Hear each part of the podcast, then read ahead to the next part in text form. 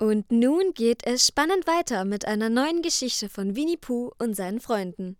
An einem wundersamen Ort, der Hundertmorgenwald heißt, lebte ein Bär mit dem Namen Winnie Pooh, der mit seinen Freunden immer lustige Abenteuer erlebte. Und dies ist eines davon. An einem herrlichen Herbsttag machte Tigger das, was Tigger am besten können. Er hüpfte fröhlich im Wald herum. Die superste Sache an Tiggern ist, dass sie die supersten sind. Von vorn elastisch wie Gummi, von hinten wie ein Flummi im Wind. Sie ringen, schwingen, ringen, schwingen, hopsen her und hin. Die superste Sache an Tigern ist aber, dass ich der Einzige bin. Jeder kann Tiger gut leiden. Tiger sind phänomenal. Tiger sind echt zu beneiden.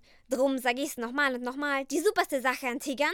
Sie sind grandios und famos. Sie strotzen vor Stolz und vor Stärke und hüpfen dir gern in den Schoß. Sie gehen in die vollen, wollen, tollen her und hin. Die superste Sache an Tigern ist aber, dass ich der Einzige bin.